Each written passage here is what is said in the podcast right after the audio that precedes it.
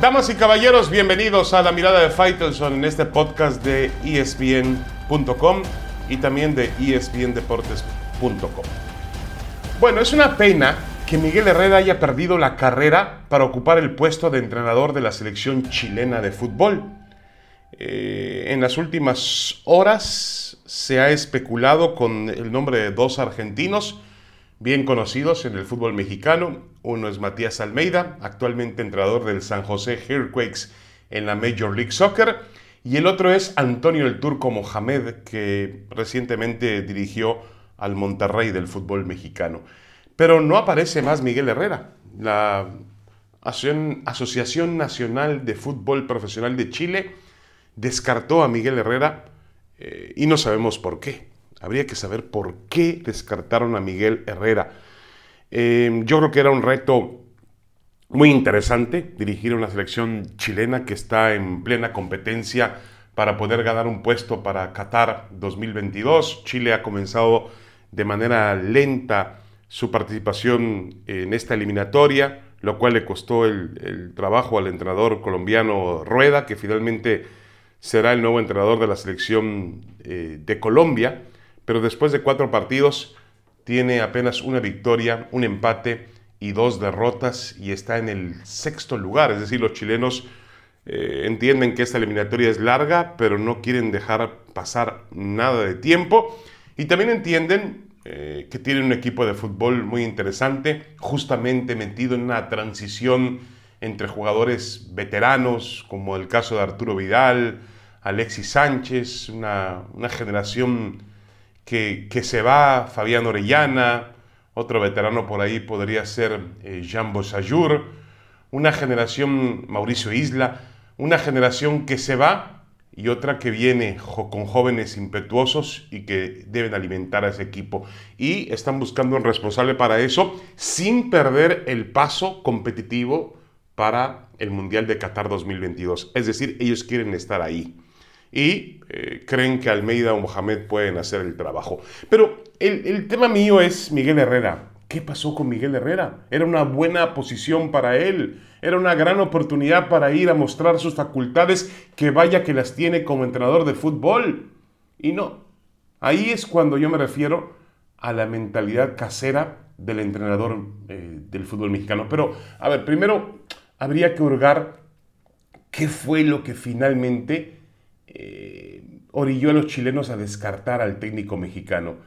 Yo quiero suponer que fue pues lo que ocurrió, lo que vimos en la última etapa, en el último juego de Miguel Herrera como entrenador del América. Esa cuestión irascible de perder los estribos, de no controlar el carácter, de que las pulsaciones se le vayan a mil y que de pronto pues el técnico reaccione como reaccionó, eh, peleándose con el rival, golpeando a un árbitro, eh, insultando. Yo creo que Chile, pues, bueno, Chile cualquiera, ¿no? Una selección de fútbol se lo piensa dos veces antes de eh, tomar la decisión de, quedarse con un, entrenador.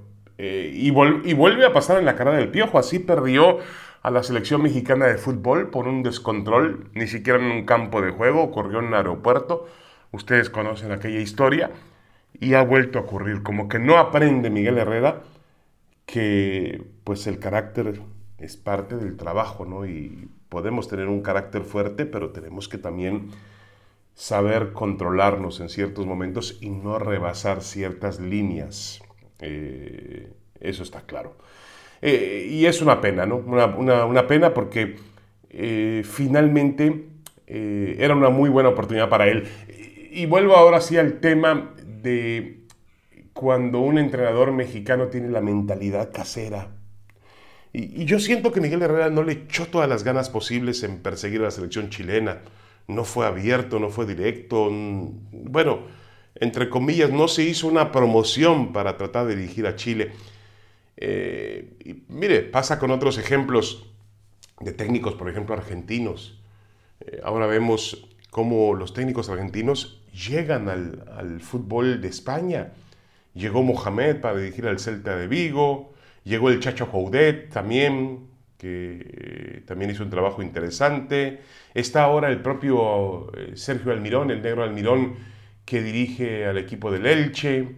Los técnicos argentinos saben, no es que sepan más que los técnicos mexicanos, pero tienen una mentalidad diferente. No hay esa mentalidad casera de que me quedo en México y ahí está el Piojo Herrera cruzado de brazos esperando a que algún técnico en México trastabille, a que haya cierta crisis para de pronto pues dirigir a un equipo del fútbol mexicano. Supongo que la mira está puesta ahora en Cruz Azul o está puesta en, algún equipo que, que tenga malos resultados. Es una pena. Chile era una magnífica oportunidad para Miguel Herrera y se le ha escapado por su propio carácter. No, otra vez, no por su capacidad como entrenador. Si fuera por su capacidad de entrenador, bueno, uno dice, no le alcanza. Pero no fue eso. Fue algo extra fútbol lo que le ha hecho perder esa condición. Una pena. Volvemos con más en la mirada de Faitelson.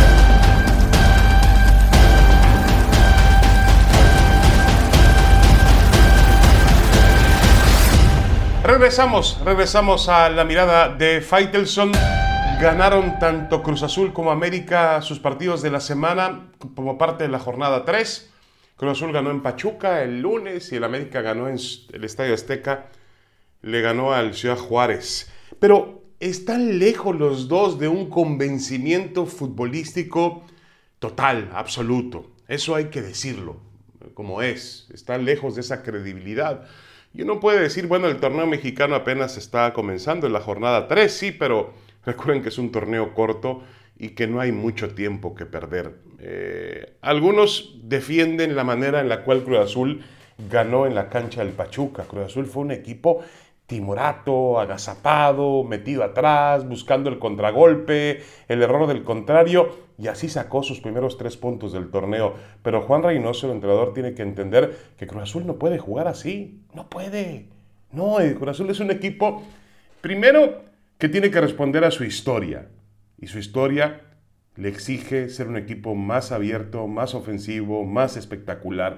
Y segundo, tiene un plantel caro, un plantel que con Robert Dante Siboldi logró cosas importantes el año pasado, ser para mí el mejor equipo globalmente del fútbol mexicano, aunque tuvo obviamente aquel desaguisado, aquella jornada terrible, infame, bochornosa, de perder una ventaja de cuatro goles en las semifinales contra Pumas. Pero ese equipo puede jugar mejor al fútbol y lo sabe y lo entiende Juan Reynoso. Él promete que van a jugar diferente algún día pues ya es urgente que empiece a hacerlo, porque eh, realmente eh, Cruz Azul necesita ser otra clase de equipo en el campo de juego. Eso es eh, realmente una, una, obligación que tiene el equipo.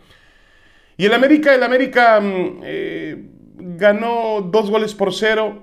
Primero un remate de mm, Emanuel Aguilera en un tiro de esquina, un error en la salida del equipo de Juárez. Juárez fue mejor en la primera parte que el América.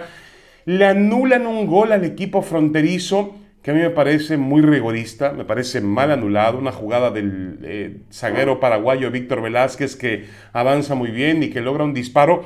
Eh, Marco Fabián de la Mora está en fuera de lugar, sí, pero eh, no interviene en la jugada, se quita del balón. el árbitro va al bar y en el, yo pensaba que en el bar iban a buscar si hubo contacto de Marco Fabián con la pelota. Si hubo contacto, pues sí es fuera de lugar. Pero no hubo contacto. Pero lo que marcó al final es que Marco Fabián de la Mora le quitó visibilidad al portero Jiménez del América, lo cual es ridículo. Había una distancia de por lo menos 12 metros entre el tirador y Marco Fabián y había otra distancia todavía mucho más grande, quizá 15 metros, entre Marco Fabián y el portero Jiménez. Además, un experto en arbitraje como Felipe Ramos Rizo de ESPN dice, y tiene razón, que si Jiménez hubiese sido tapado, pues no se tira a la zona donde iba el balón. Se tiró y por poco alcanza la pelota. Lo que pasa es que fue un gran disparo del paraguayo.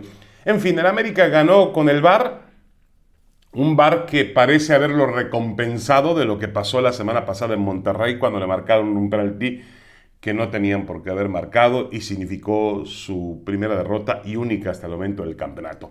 Santiago Solari necesita trabajar más con este equipo. Le faltan jugadores importantes, sí, es verdad. El América sigue teniendo muchas falencias defensivas. Eh, y hacia el frente, pues habrá que hacer notar el, el, gol y la actuación que tuvo Roger Martínez. El colombiano es un magnífico jugador cuando quiere.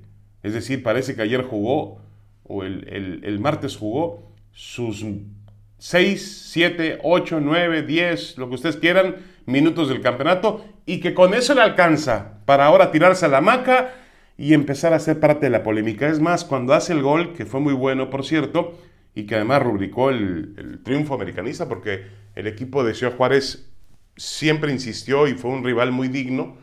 Yo creo que jugó mejor que el América, pero a lo que voy es que Roger Martínez festeja el gol como haciendo una seña, eh, llevándose las manos a los oídos y diciendo, los escucho, los escucho. ¿Los escucho qué? Tremendo sinvergüenza, ponte a jugar al fútbol por lo que cobras, por lo que eh, realmente significas para la América, tienes que entender que tienes la responsabilidad de mantener un nivel importante de juego y no tirarse a la maca como acostumbra hacerlo el colombiano. Bueno, hacemos una pausa, regresamos con más en esta mirada de Faitelson en eh, espndeportes.com e espn.com. Gracias, ya volvemos.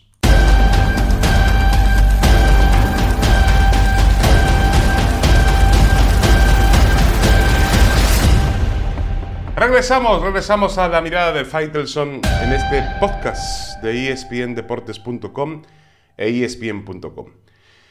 Bueno, la vida empieza a los 40. Eso podría decir Tom Brady, el legendario coreback que ha sido capaz de llevar o llegar por décima ocasión en su carrera a un Super Bowl, demostrando que la edad, incluso en los atletas del más alto rendimiento, como es su caso, eh, es solo un factor subjetivo que corrobora para mí varias teorías. La primera es que la salud mental es mucho más significativa que la física en el deporte y en la vida misma.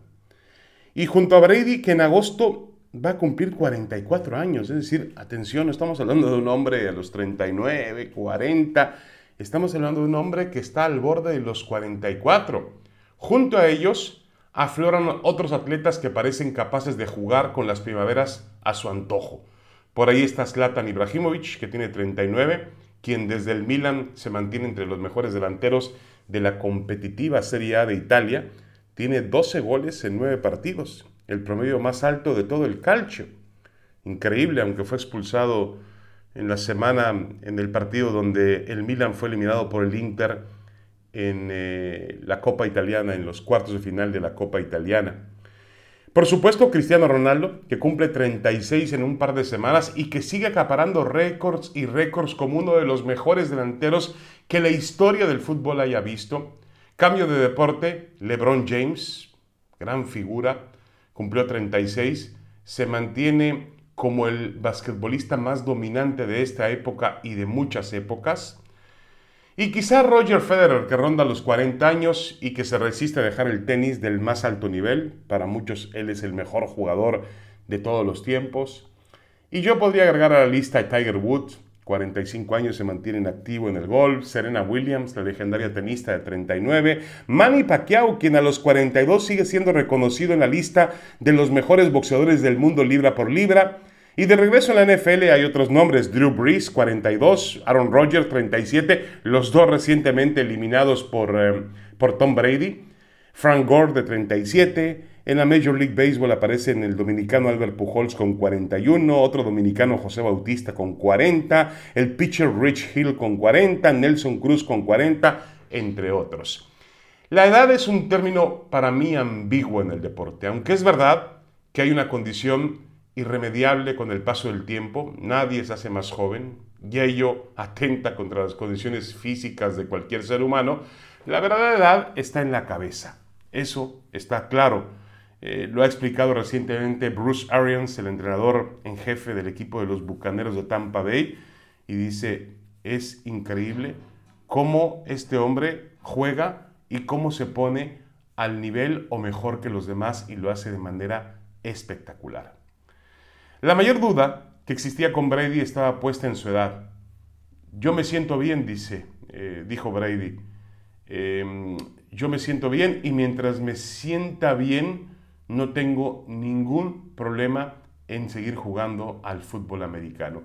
Se dio el lujo, ya lo decía yo, de eliminar a Drew Brees, de eliminar a Aaron Rodgers y, realmente dejó un precedente del nivel que todavía puede tener como coreback. Y hoy está de regreso en el escenario que mejor conoce. Y los reflectores volverán a una inevitable comparación de edades y de generaciones cuando afronte a Patrick Mahomes, el campeón defensor del Super Bowl y el hombre por el cual el equipo de Kansas City pagó 500 millones de dólares. Tenemos un duelo espectacular en el Super Bowl, pero esa ya es otra historia que podemos platicar la próxima semana. Hoy hay que darle su lugar a Brady, que, insisto, ha demostrado que más allá de poder ser considerado el mejor coreback de la historia, que obviamente tiene todos los elementos para hacerlo, es también uno de los grandes atletas que nuestra generación ha podido ver. Eh, yo lo comparo con Michael Jordan, lo comparo con Lionel Messi, lo comparo con Diego Armando Maradona, lo comparo con Cristiano Ronaldo, con Roger Federer, con LeBron James, con Usain Bolt, con Michael Phelps, esa clase de atletas que estarán en la historia misma del deporte. Y, por supuesto, el tema de la edad. No es, no es nada que podamos dejar a segundo plano. Un tipo cerca de los 44 años jugando al máximo nivel en la NFL. Por favor, vamos a despertarnos de este sueño y vamos a decir, caramba, ¿qué pasa con esta situación? Y eso tiene que ver con mucho con la mentalidad de un ser humano, su preparación, su profesionalismo, los cuidados que tiene, pero la salud siempre, perdón, la edad siempre es un tema mental, no otra cosa. Muchas gracias, espero volver la próxima semana con todos ustedes. Cuídense mucho en esta época tan complicada para el mundo. Les mando un gran abrazo.